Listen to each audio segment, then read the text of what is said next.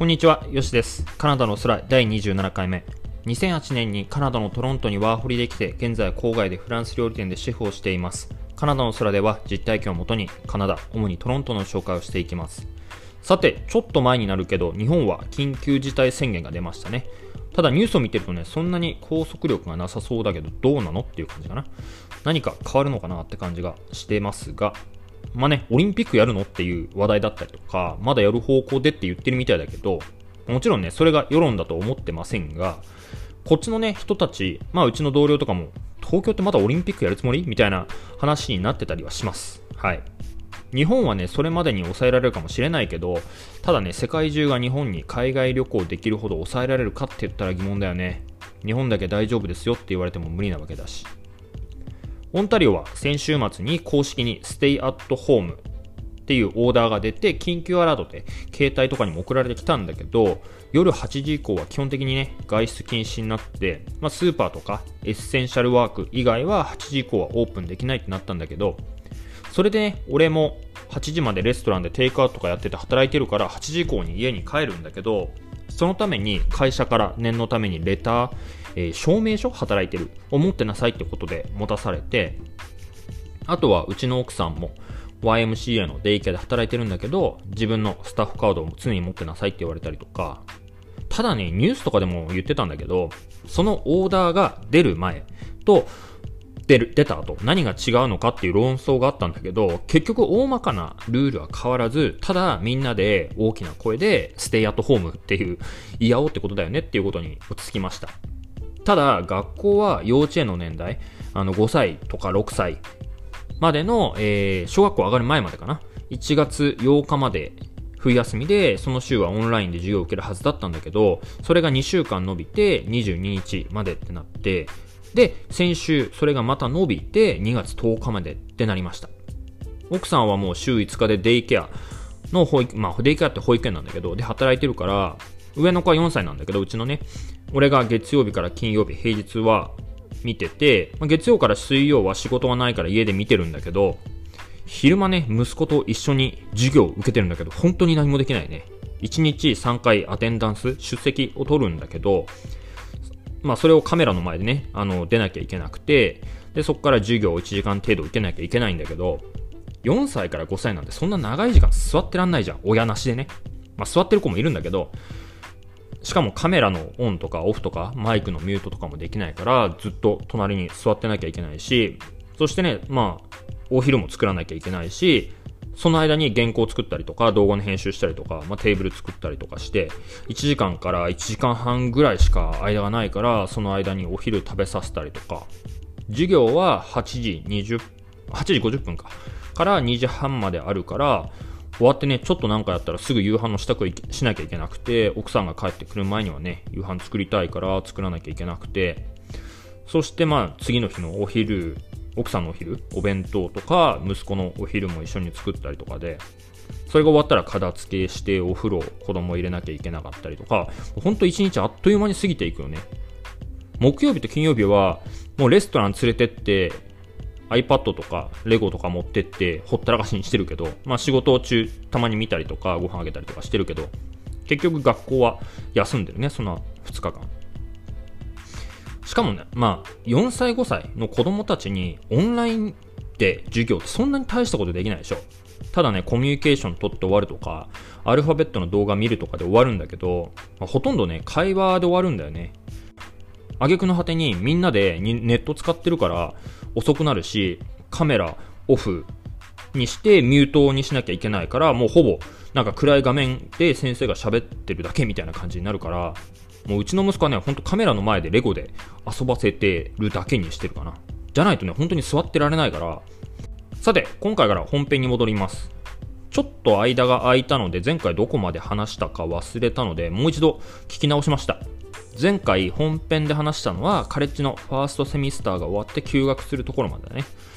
そっからあんまり覚えてないんだよね実際ほとんど働いてただけだったんだけどただねその休学するときにセカンドセミスターサードセミスターの授業料2セメ分あの払う紙が来たんだけど現地のカナディアンの子は6000ドルか7000ドルだったことにあのに対してインターナショナル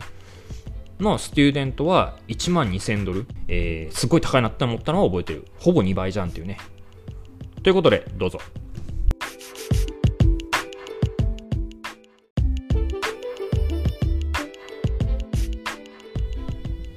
学校が8月に終わって、それからはずっと居酒屋で働いてたね。それが2012年の話。9月から居酒屋でがっつり働いてて、本当にね、たくさん怒られ、学びながら働いてたね。そんな中、同時にね、将来のことを考え始めて、たまたまね、日本に帰った駐在の方がカナダに遊びに来るってことになって、お土産何がいいって聞かれたから、フランス料理の勉強をしたいんで、フランス料理の本を買ってきていただけますかってお願いしたんだよね。こっちで買えるじゃんって話なんだけど、何買っていいか分かんなかったし、英語で勉強するよりも日本語でね、一旦勉強して吸収した方が、その後にね、英語で勉強して、した方が吸収が早いかなっていうのと、まあ効率がいいかなって思ったので、日本語のね、料理を、料理本を買ってきてもらいました。料理の本って結構いいお値段するんですよ。結構高いんだよね、料理の本。分厚いし。決して安くない。それをね、あの心よく出世払いでいいよって言ってくれて、そう言ってくれた方たちは少なくなくて、もうちょっとね、出世したら返そうと思ってます。はい。そんなで、まあ、フランス料理の勉強も同時に始めたんだけど、仕事の方も新しい店をトロントの外で開けることになったから、そこのシェフを任されて、まあ、メニュー作りとかやったりとか、あとキッチンのデザインをちょっと話したりとかで、今思えばね、いい経験だったかなって思う。オープニングってすごい大変だから、2013年の年が明けてすぐに新しい店がオープンして、月曜が定休日で、それ以外は収録で開けてたから、もちろん収録で働いてたね、最初は。ただ、同時に将来のためにフランス料理の勉強もしてて、よくね、記念日とか特別な日に行くレストランがダウンタウンにあって、ビフズビストロって言うんだけど、そこに3月の結婚記念日で行ったんだよね。その時に思い切って聞いてみようかと思って、いつもついてくれてるサーバーの子に、休みの日に来てフランス料理の勉強したいからシェフと話をさせてくれないかってお願いしたら、まあ、シェフを呼んできてくれて初めてねあのフランス料理のレストランのシェフと話すからすっごい緊張したんだけどフランス料理を勉強したいから給料いらないんで俺が休みの日に働かせてくれませんかって聞いたら快く OK してくれて、まあ、それがねあの月に2回ぐらいは行って勉強させてもらってたね。材料の使い方とか切り方とか、あとセットアップの仕方とか、居酒屋でしか働いたことなかったからすごい新鮮だったね、すべてが。しかも完全に全員英語だったし、もうワクワクしかしないよね。いつかはこういうとこで働くんだって明確なイメージもできたし。そして春先になって新しい出会いがあって、奥さんの友達が花見をやるからって言って呼んでくれて、そこにね、俺が憧れてたオーベルジュ・トプメエっていうあのレストラン、トロントでのレストランがあって、まあ、そこでサーバーとソムリエをやってたユージさんがそこに来るって言われたから、まあ挨拶しようと思って、まあ、仕事があったんだけど、その前に行ってギリギリまで待ったんだけど、その日は会えなくて、まあ、ちょうどその頃にお店がそのオーベルジュがカナダの料理大会でゴールドメダルを取ってカナダ一番になったのもあったから、まあ、どうしても会いたかったんだけど、まあ、そんなんで数ヶ月が過ぎて、7月1日のカナダデーに、そのユージさんの家でやるホームパーティーに呼ばれて、そこで初めましてって挨拶をしたんだよね。で、数週間後に奥さんの誕生日があるからお店に食べに行きますってなって、ちなみにね、そのパーティーは今でもちゃんと開かれてて、毎年。今は俺が行ければ俺が肉焼いたりするんだけど、たまに俺の家でやったりとかするようになって、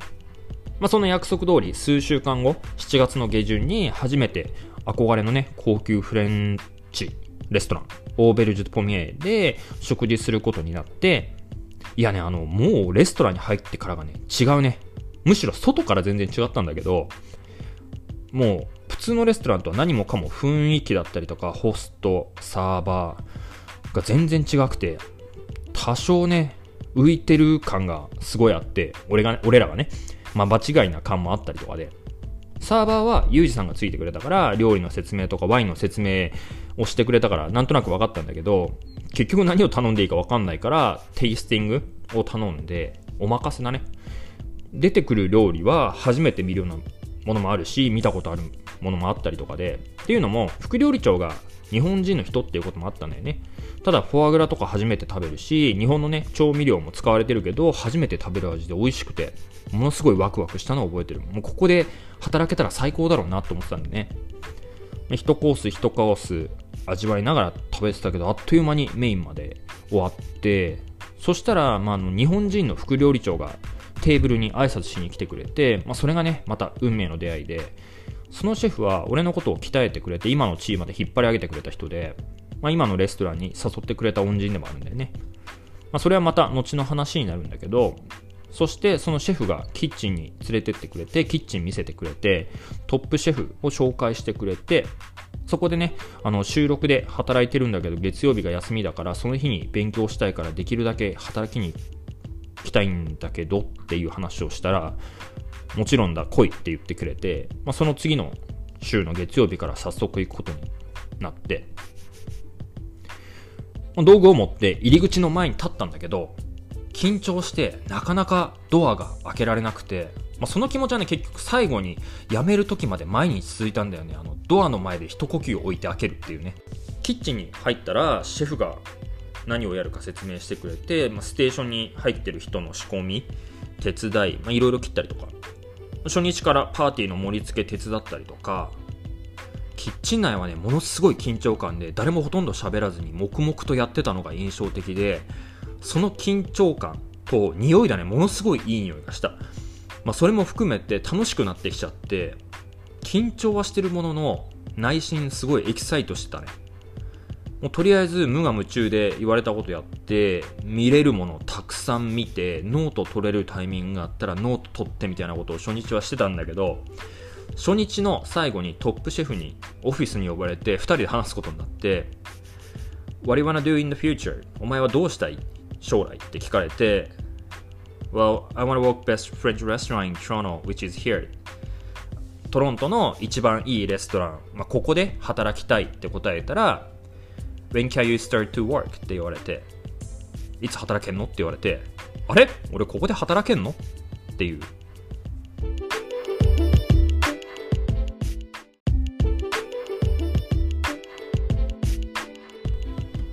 さて、日本は寒いみたいで、雪も多いみたいで大変だね。こっちはね、結構暖冬で未だにマイナス10度まで行った日がないかな。雪も1回2回がっつり降って、それっきりかな。ちょっとは降るんだけど、そんなに積もらないからね。今年は珍しいかな。って言っても徐々にね、毎年毎年雪が降ってるのが減ってきてる感じはするけどね。しかも暖かくなってきてる。うん。俺が外で働いてた時は3日連続20センチとか普通だったし、マイナス40とかってざらにあったけど、今は全然ないもんね。雪が多いなってイメージだったけど、今はそんなことないし。もう1月下旬で、まあ、とりあえずね、最初に乗るコラムは提出したんだけど、まだ乗るまでね、本当に乗るのかなっていう不安も同時にあったりとかで、あそうそう言ってなかったかもしれないけど、このコラムは連載です。1回きりじゃなくて、毎月乗ります。まあ、だから毎月メニュー考えて、コラム考えてってやります。とりあえず1年通して季節によってメニューは決めたんだけど、そこからね、コラムを考えるのがやっぱ一苦労だね。字で起こすのやっぱ難しいね。まあ、実はね、このコラムの前任者の方がいたんだけど、そのコラムを料理を始めた時、トロントの居酒屋で働いてた時に料理の参考に読んでたんだよね。日本食以外も勉強したかったからそのシェフの方がフレンチとかイタリアンとかでやってた方で、まあ、とりあえず目についたものを読んでアイデアを入れてたんだよね、まあ、それで、まあ、いつか有名になったらこんなコラムとか書けるようになるのかなって思いながら読んでたりとかそれでねいつの間にか読まなくなってそのコラムが終わってたんだけどその後に誰も引き継ぎの人がいなくて、まあ、間が空いて後任にね、俺にオファーが来たっていうのが、なんか昔読んでたことを振り返るとなんか感慨深いなっていう部分も結構あるんだよね。まあ、決してね、その人たちに並んだっていう気はないんだけど、まあ、ちょっと近づいてきたのかなっていう感はあるよね。まだまだね、俺は背中を追いかける立場だから、これからも上を見ていかなきゃいけないんだけど、それと同時にちょっと自分の中でオリジナリティを見つけたいなっていう部分もあったりとかするのね。働いてて思うんだけど前にも多分喋ったことあると思うんだけど俺の世代って狭間にいると思うんだよね。俺らより上の人たちって結構はちゃめちゃだったりする人が多いじゃん。たくさん働いて仕事第一みたいな世代から俺ら学んで。だけどそれをまた新しい時代につなごうとすると受け入れられなかったりするでしょ？あのブラック企業って今言われてるけど昔そんなの当たり前だったら、ね、たくさん働いて何時間も働いて家族を犠牲にするみたいな。俺らの世代ってそれ両方見てるから今の世代とその昔の世代。だからすごい狭間だなっていうのを感じてて。で実はその世代っていうのが俺が生まれた1985年から1995年の10年間のに生まれた人たちが狭間の世代っていうことを言われてて、まあ、その世代っていいところで言うと両方のいいとこや悪いところっていうのを吸収できるいいなんか世代だなっていうのは自分の中で思っててたくさん働けることもできるし俺はねその前の世代寄りだからたくさん働くこともできるしかといって新しい時代に合わせてスマートに働いていけるように合わせられるんじゃないかなと思ってるんだよね。ただそっち側にから遠いから新しい世代から遠いからそっち側の勉強の部分は必要なんだけどだけど最近その両方の働き方も理解できるようになってきて、まあ、ということでね、あの、俺は俺で自分の価値とか、そのシェフという価値をまた新しい自分なりの表現の仕方を見つけていこうかなって最近思ってきてます。まあそれが YouTube だったりするんだけど、最初にね、たまに言うんだけどもシェフがレストランにこもって一日中働くっていう時代でもないし、まあ、それはね昔からの文化だからっていうのも分かるんだけどいつかはねあのその誰かが何かを新しいことにチャレンジしないとやっぱ変わっていかないと思うんだよね。昔はそれで良かったかもしれないけど今はそれってちょっと違うんじゃないかなって気づくことなんていくらでもあるでしょ。よくしようよくしようって何かにチャレンジしていくことっていうことなんだけどだから Walk hard to walk smart っていうことで賢く働くために一生懸命働こうっていうのが今の俺の中でのテーマなんだよね。結局一生懸命働かないと何がいいとか悪いとか見分けらんないしね。俺実際そんな頭良くないし。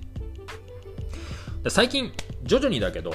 このポッドキャストを聞いてくれる人が増えてるので面白いです、まあ、って言っても YouTube の方が多いんだけど、まあ、実際 YouTube もまだ始めたばっかりだからそんなに多くないんだけど。